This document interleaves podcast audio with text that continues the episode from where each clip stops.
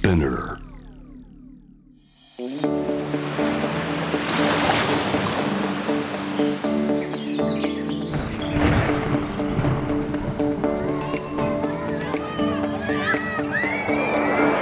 SDGs Explain for Business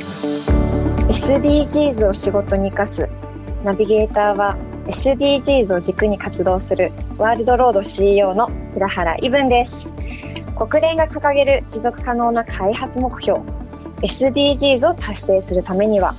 個人はもちろん企業政府それぞれが考えアクションを起こしていかなければなりません。その中でも生活者に身近な企業が変化していくことは社会にとって大きな意義を持っていると思います。この SDGs を仕事に生かすでは試行錯誤しながら SDGs に取り組んでいる企業のアクションや抱えている悩みを共有していきます。さて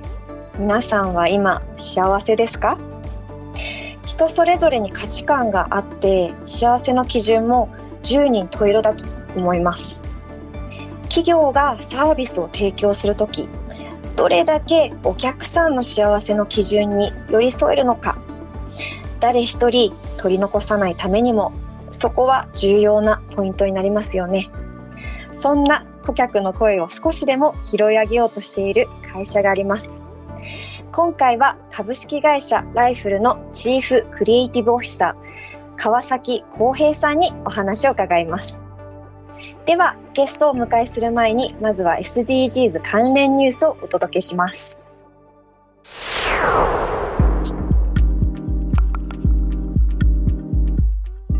マクドナルド11月3日からアメリカでマックプラントを試験販売。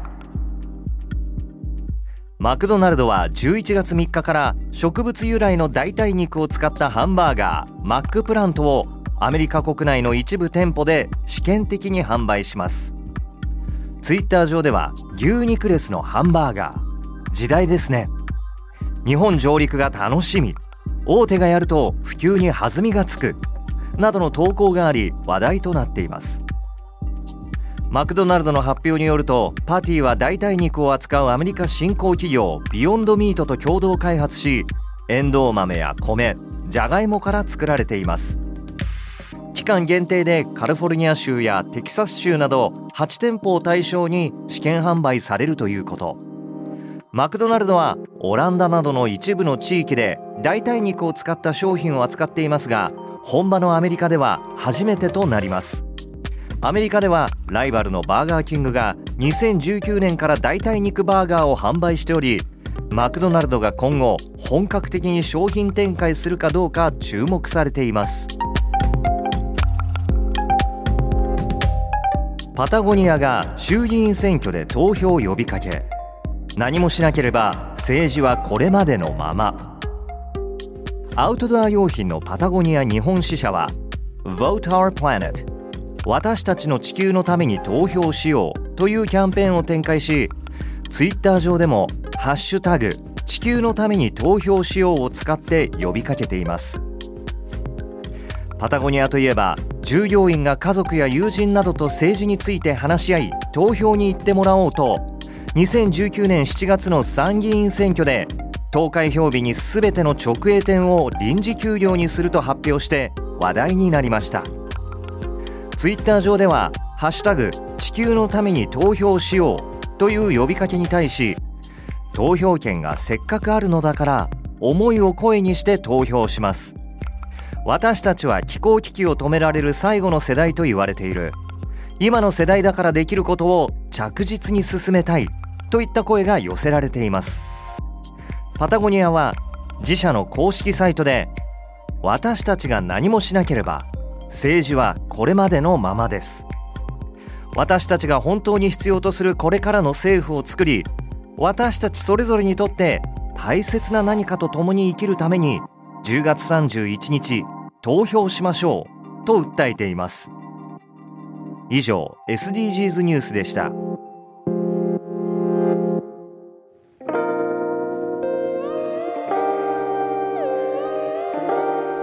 めまして SDGs を仕事に生かすナビゲーターの平原伊文です。それではゲストをご紹介しましょう。株式会社ライフルチーフクリエイティブオフィサーの川崎康平さんにリモートでお話を伺います。川崎さんよろしくお願いします。よろしくお願いします。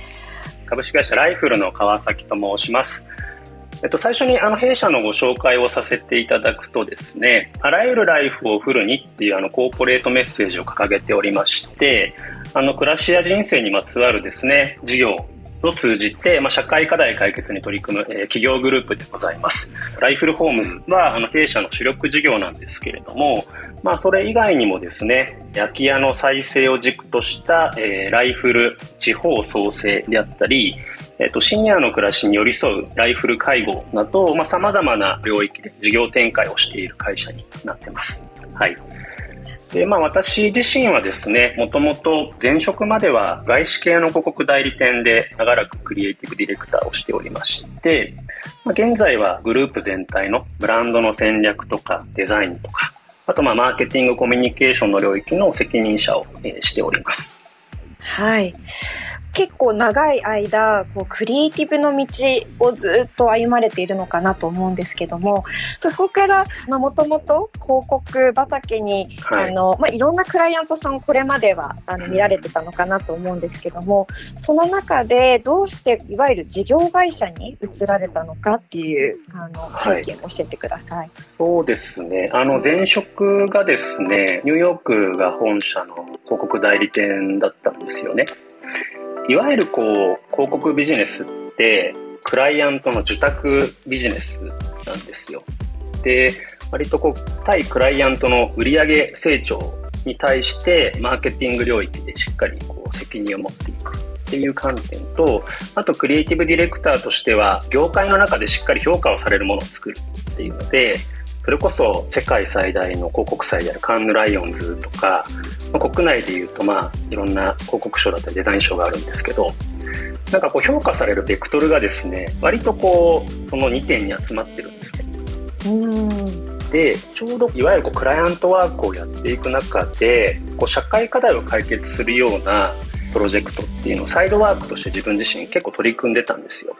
はい、例えば高血圧の問題を解決するためにで高血圧患者って基本的には塩分の取りすぎなんですけれども、はい、でそういった高血圧患者が無塩の料理でもしっかり塩味を感じて健康と美味しさが両立できるようなレストランを開くであったりとか。へえ、はい、面白い。なんかそういうこう割とこう俗にソーシャルグッドみたいなプロジェクトを結構サイドで長らくやっていて、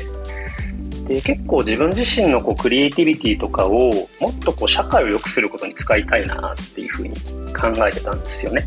うん、はい、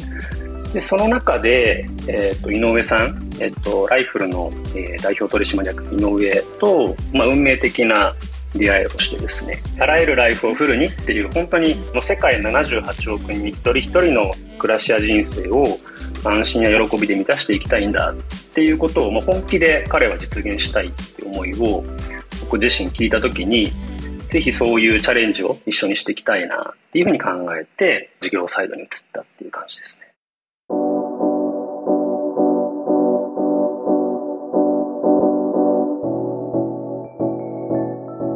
事業を通して様々な社会課題の解決に取り組む株式会社ライフル。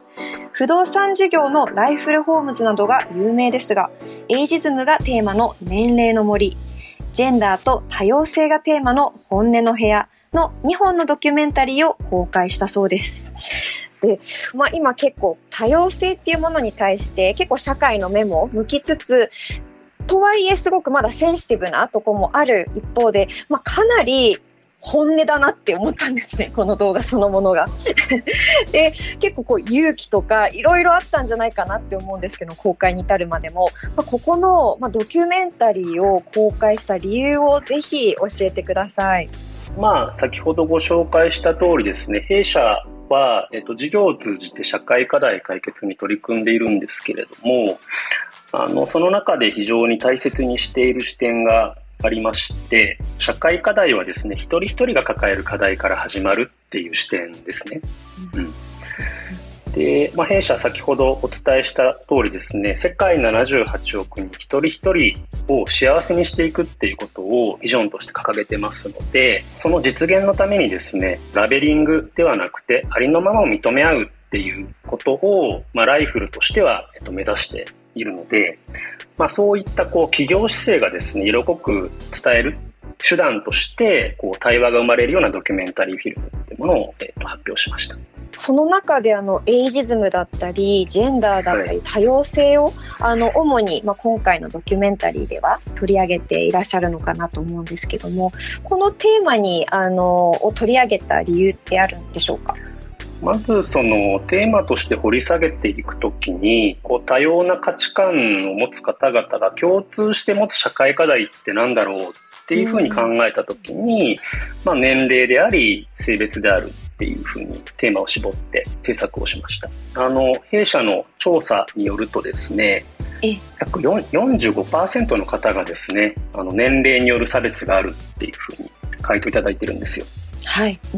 はい。なので、まあ、非常に身近だけれどもまだまだ顕在してない社会課題が、まあ、エイジズムっていうふうに思ってます。動画を拝見した時にあ、はい、なんか今まで自分の中であまり気にしては言語化できてなかったんですけどもなんか違和感感じてたことが、うん、まさにこうエイジズムだなって思って今、まあ、28で自分の会社を経営していてかつソーシャルウェットの SDGs かける教育を軸にやってるので、うん、もうこれだけこう掛け算していくとあなんか NPO なのみたいな形だったりこう寄付募って頑張ってんのみたいなことよく言われるんですね。でと、例えばこれが違う年齢だったらだったり、あの、あるいは私、共同代表で、あの、男性の、もうすぐあら30歳の市川太一っているんですけど、はい、彼が話すと、たまにこう、あ、株式会社なんですかってなるんですね。なんか、これなんだろうっていうのを、よくこう、悶々と、あの、思ってたんですけど、動画を拝見させていただいた際に、あ、まさにこれだって私の心のこう見えなかった本音が語られてるって思ってスパークしました。で先ほどがエイジズムの話だったと思うんですけど、うん、あのジェンダーについてもですねこれとあるうちの調査ではないんですけれどもとある調査によると日本においてこうジェンダーについて議論したくない方がですね約6割もいるっていう調査結果もあるんですよ。うんなので、まあ、エイジズムもですけれども、ジェンダー多様性についても、まあ、結構すぐ目の前にある、身の回りにある問題だけれども、なかなか解決できない深刻な社会課題だな、というふうに思ってます。はい。この本音の部屋のドキュメンタリーではすごく対話を大切にしているなと感じました。その中で聞いたり話したり本作の中でも工夫がされているように感じました。で、改めてこう、川崎さんはじめとするライフルの皆様がこの対話を大切にした理由を伺いたいなって思います。そうですね。まず、ライフルにおいて、まあ、様々な広告コミュニケーションって今も実施してるんですよね。で、広告っていうものってこういわゆるこうワンメッセージを広く届けていくっていうのが、まあ、広告の和法なんですけれども、まあ、今回はですね私たちのこう企業姿勢っていうものを、まあ、より深く広く伝えていくっていうアプローチを取りたいなと思った時にこう一人一人の課題にまず光を当てたいなっていうふうに、えっと、考えたんですね、なのでまずはドキュメンタリーフィルムってアプローチを取ろうっていうふうに、えっと、考えました。で、その際に、えっと、やはりこう、多様な視点だったりとか、多様な価値観を描きたいなと思った時に、まず心理的安全性が担保された場作りをしなきゃいけないと。うん、で、それをしっかり映像が長くなってもいいので、しっかり担保した上で多様な価値観を描くことで、まあ、対話がですね、まあ、必然的に生まれるっていうことをあの目指して映像を作りました。はい。で、まあ、実際このドキュメンタリー公開された後にどんな変化を社会に期待をされていますか？今崎さんは。難しい問いですね。まずこう最近のこう社会変化の観点で言うと、まあ、SNS の社会になってるっていうところとあとまあコロナ禍っていう社会変化を受けてこう今まで以上にこう生活者だったり視聴者の方々が自分たちの価値観だったりとか姿勢ってものを明確に示すようになってきてるなって思っていて、でかつそれを企業側にも要求するようになってきてるっていうふうに感じるんですよね。うん、なので、まあ、今回のこのライフルのアクションを通して、えーと、たくさんの企業の方々にもっと自分たちが世界をどう見てるのかっていうことを例えばブランドパーパスに基づいて、えー、もっと企業姿勢ってものを世の中に伝えていくっていう、まあ、そういったこうきっかけになればいいかなっていうふうに思ってますし、はい、対こう生活者の方々に対してはですねあの、まあ、この2つのドキュメンタリーフィルムを通じて、まあ、一人一人の違いを知ってもらったりとか、まあ、それぞれのこうあり方を認めていくっていうことの大切さに、まあ、気づいていただく、まあ、そういうこうきっかけになればいいなっていうふうに思ってます。はいいやー、川崎さん、こんなにも多くのこうソーシャルグッドな取り組みをライフルさんされているのは今日話を聞いていて、またこう驚きが隠せないんですけども、一方で、やっぱりこう、いわゆる一般の生活者、私も含め、こう、ライフルホームズのイメージが強くって、ライフルさんイコール不動産会社さんっていうイメージが強いんですけども、このギャップについて、川崎さんはどうお考えでしょうか？はい。まず、あの、弊社はですね、2017年4月にですね、株式会社ネクストからライフルっていうふうに社名変更してます。で、あの、社名変更の際に、世界78億人一人一人の暮らしや人生を安心や喜びで満たしていくんだっていうコーポレートメッセージを掲げました。で、当然主力事業はですね、ライフルホームズなんですけれども、一般的な不動産、住宅、ポータルって思われがちなんですけれども、実はライフルホームズでも具体的に事業を通じてどんな社会課題を解決していくかっていうアジェンダを発表してます。それがですね、ライフルアジェンダっていうのはですね、あの弊社のコーポレートサイトに行くとですね、見ていただけるんですけれども、まあ、具体的にどんな実現したい未来があるのか、私たちが。で、それを実現するためにどんな社会課題を解決していくのか。で、その、えっと、解決すべき社会課題をどの事業で実現していくのかっていうことを対外的にもあの発表してます。はい。はい、なので、あの、こう、ギャップについてはですね、まだリブランドして5年目ですので、しっかり埋めていくためのブランドコミュニケーションも、えっと、当然やっていきますし、こういったライフルアジェンダを実際にあのコミットメントしていく、事業を通じて社会課題解決に取り組んでいくっていうことをしっかり、行っていく中で埋めていきたいなっていうふうに思ってます。はい。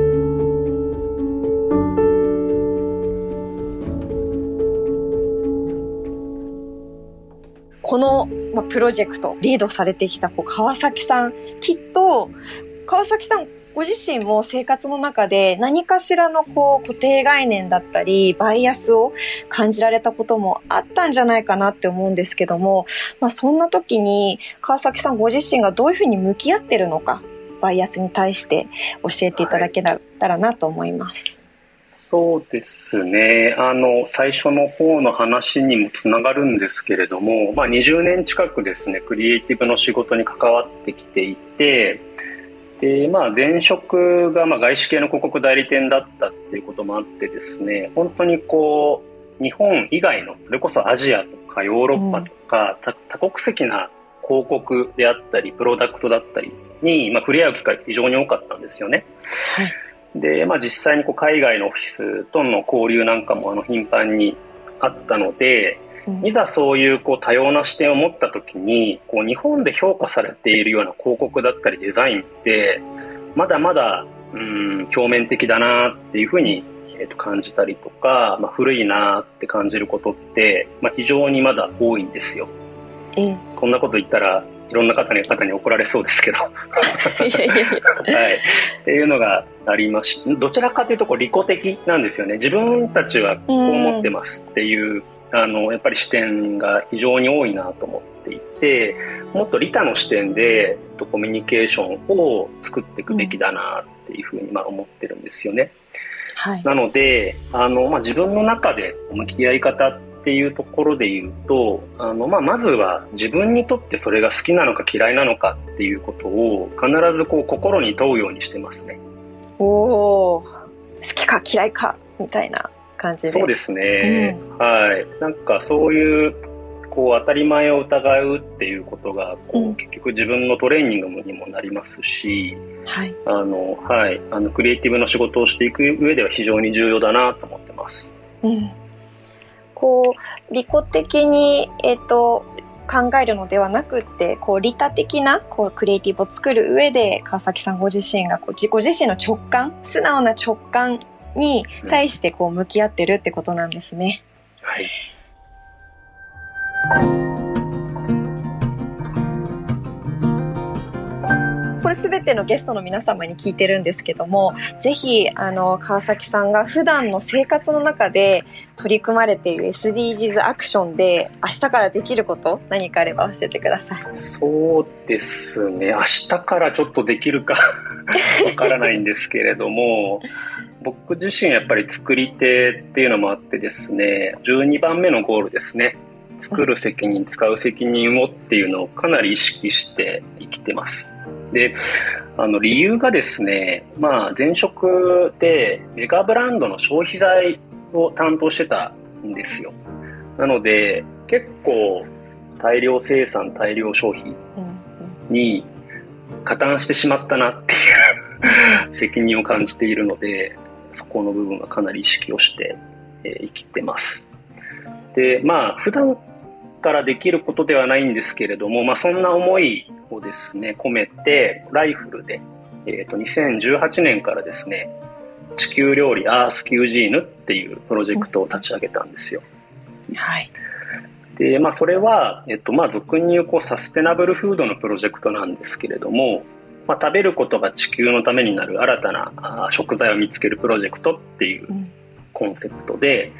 いわゆるこう社会課題とか環境問題を引き起こすような素材に、まあ、美味しく食べるっていう新たな用途開発ができればもっとこう持続可能な社会が叶えられるんではないかなっていうふうに、えー、思ってまして、はい。でまあ、第1弾としてですね間伐材の問題を解決しようっていうので間伐材を食べるプロジェクトを立ち上げて間伐材が20%ぐらいでしたかね。はい。20%入ったパウンドケーキを開発したりとか。へえ。はい。まあ、そういうことを今まで過去5年近く継続して取り組んでますね。はい、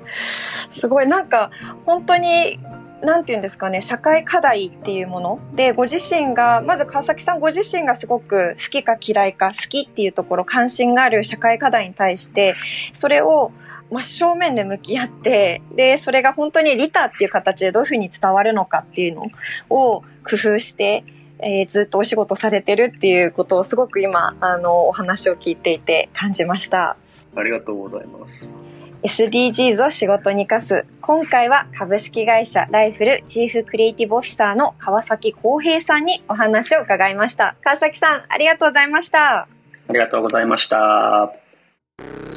SDGs Explain for Business SDGs を仕事に生かす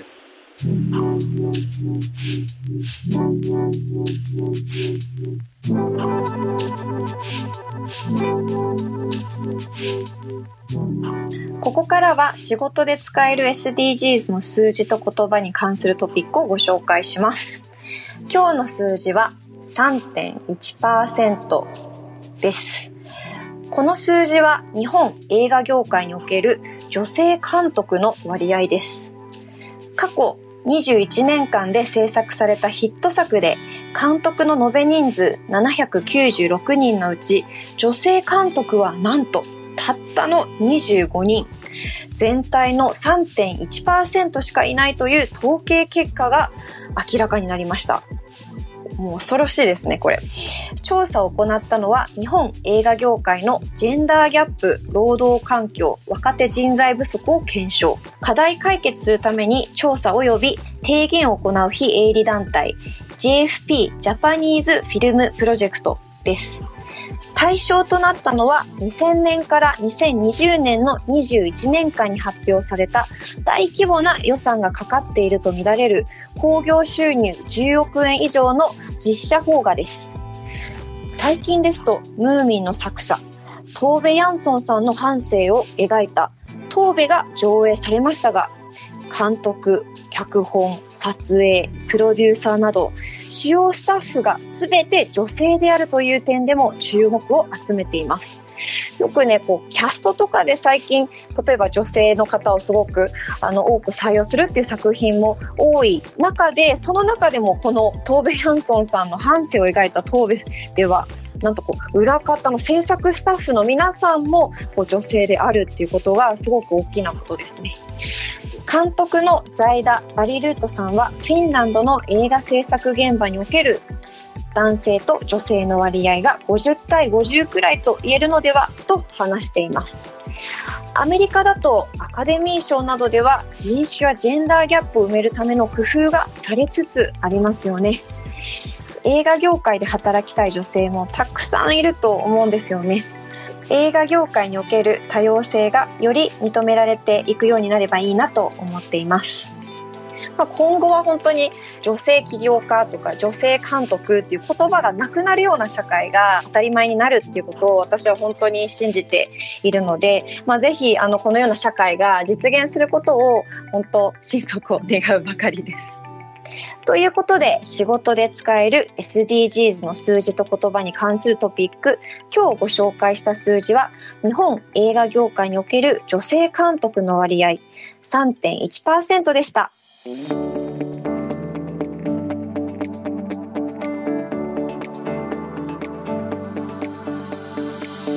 届けしてきました。SDGs を仕事に生かす。今回はライフルの川崎浩平さんにお話を伺いました。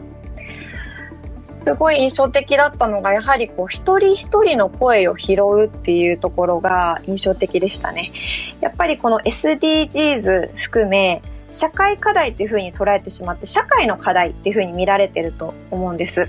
だからこそ自分ごとしづらい自分の課題になっていないっていうところが多い中で、まあ、今回お話を伺っていて改めて私たち一人一人がどんな課題に関心があるのかそれに対してどんな違和感があるのか、まあ、それこそが本当に次の一歩につながるもうことそのそのものだと思うのでぜひ皆さんも社会課題って聞いて、まあ、なんかいろいろ想像しちゃうよっていうのもわかるんですけどもまずご自身がこの社会課題めちゃくちゃ関心あるななんとかできないかなっていうことに対して向き合ってみてそれに対して何ができるのか